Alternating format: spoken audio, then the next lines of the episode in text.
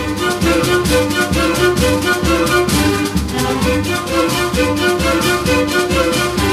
Olá, meu amigo! Olá, minha amiga, compadre, comadre, gente boa, tudo certinho por aí? É, que beleza, hein? Por aqui também segue tudo na paz, tá? Tá tudo tranquilo. Por isso, estamos chegando mais uma vez aí na sua casa, né, no seu local de trabalho, trazendo para você, trazendo para sua família também uma nova edição do programa O Homem e a Terra, que é um serviço, né, você sabe, de comunicação do Instituto de Desenvolvimento Rural do Paraná e a Par Emater. É na produção e apresentação, mais uma vez, em conversando com você. Estou eu, Amarildo Alba, trabalhando com ajuda, com apoio importante ali do Gustavo Estela na sonoplastia. 4 de janeiro de 2023, quarta-feira, deixa eu ver aqui, quarta-feira de lua crescente, dia do hemofílico e dia de Santa Ângela.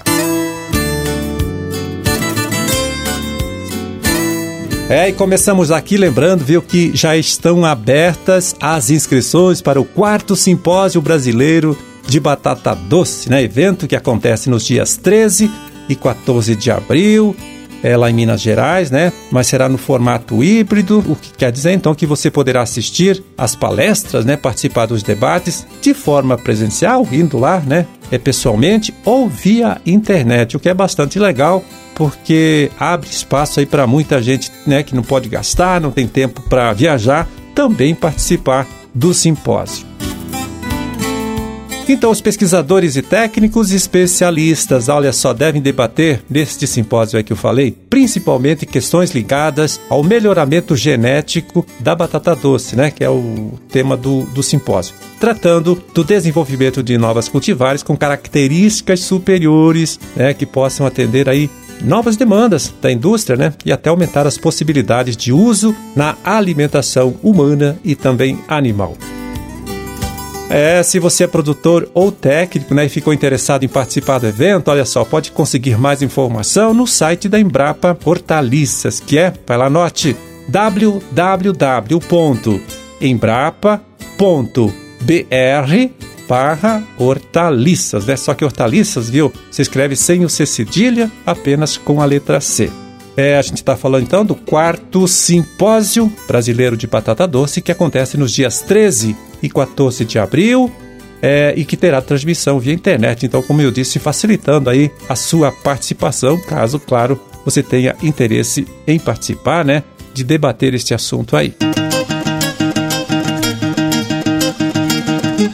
Bom, e agora quem chega aqui mais uma vez, hein, para falar com a gente é o agrônomo extensionista Erlon Guelzer de Almeida. Ele que é coordenador estadual do programa Renova Paraná, aqui no Instituto IDR Paraná. Vamos ouvir? Fala, Erlon! Olá, Marildo. Alô, ouvintes, passando hoje para responder mais uma dúvida que aparece aí entre os ouvintes do nosso programa. E a dúvida que o pessoal tem é que muitas vezes eu me refiro aqui à distribuidora Copel e também me refiro à cobrança da TUSD, né, que é a taxa do uso do sistema de distribuição. Primeiro sobre a TUSD, né, o que a nova legislação estabelece é de que as ligações a partir de 7 de janeiro, elas pagarão 15% da taxa. Isto é, é muito pouco, né? Ainda os projetos não serão comprometidos por conta desse valor que será ainda muito baixo. Então fica todo mundo tranquilo que vai valer ainda muito a pena tanto gerar energia quanto instalar novos sistemas de geração que ainda não instalou, pode instalar em janeiro, fevereiro, março,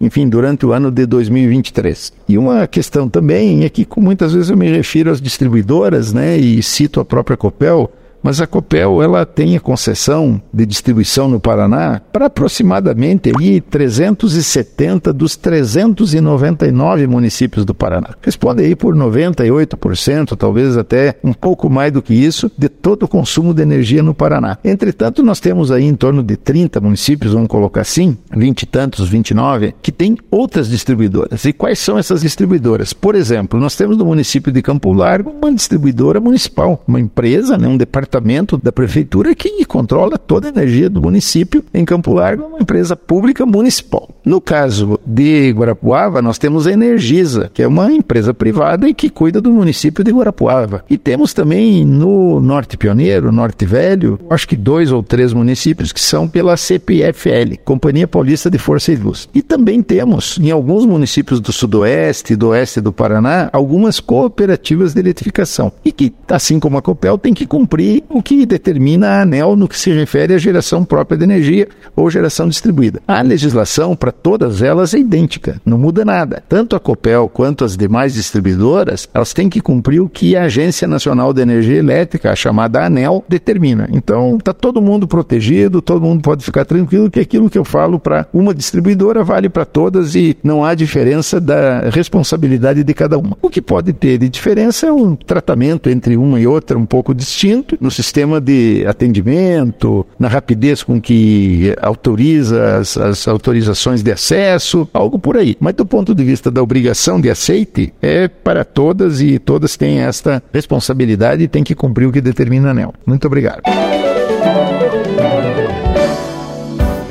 E vamos ver agora, né, como anda o mercado dos principais produtos de nossa agricultura, de nossa pecuária, acessando o site do Departamento de Economia Rural, o DERAL, né? Lá da Secretaria da Agricultura. Vamos passar para você os preços médios é, praticados nesta última segunda-feira, dia 2 de janeiro.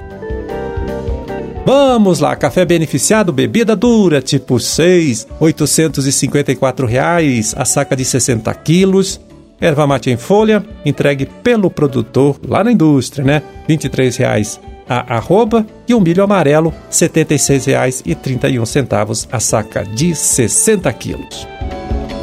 Feijão carioca R$ 374,20 a saca de 60 quilos. O feijão preto 263, 263 reais, né, a saca de 60 quilos.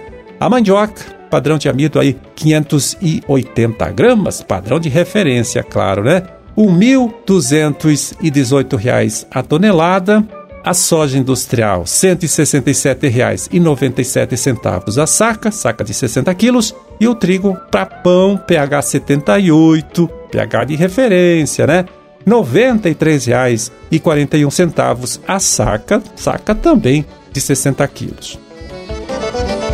Boi em pé, R$ 281,18 a arroba o suíno tipo carne em pé para o criador independente, né? aquele criador não integrado à indústria, R$ 6,89 o quilo, e vaca em pé com padrão de corte, R$ 257,17 a arroba.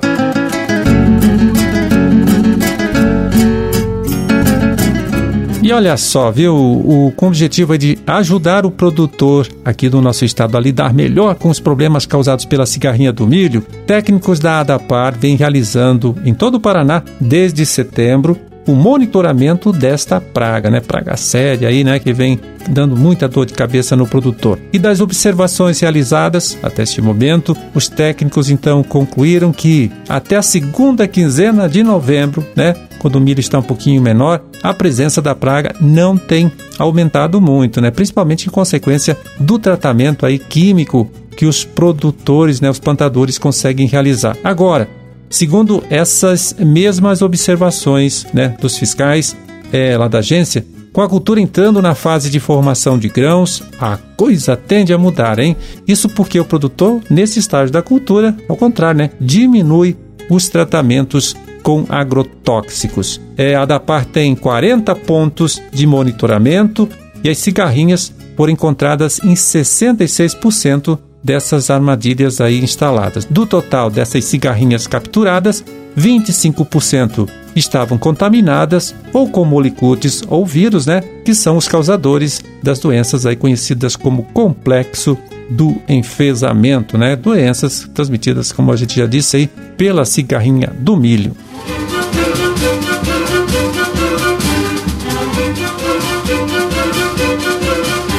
Bom, era esse, olha só o recado que a gente tinha para hoje. Vamos ficando por aqui, desejando a todos vocês aí uma ótima quarta-feira, tá certo? E até amanhã, quando estaremos aqui de volta, né, mais uma vez, neste mesmo horário, nesta mesma emissora, para trazer até você, também para sua família, uma nova edição do programa O Homem e a Terra. Forte abraço para todo mundo, fiquem com Deus e até lá.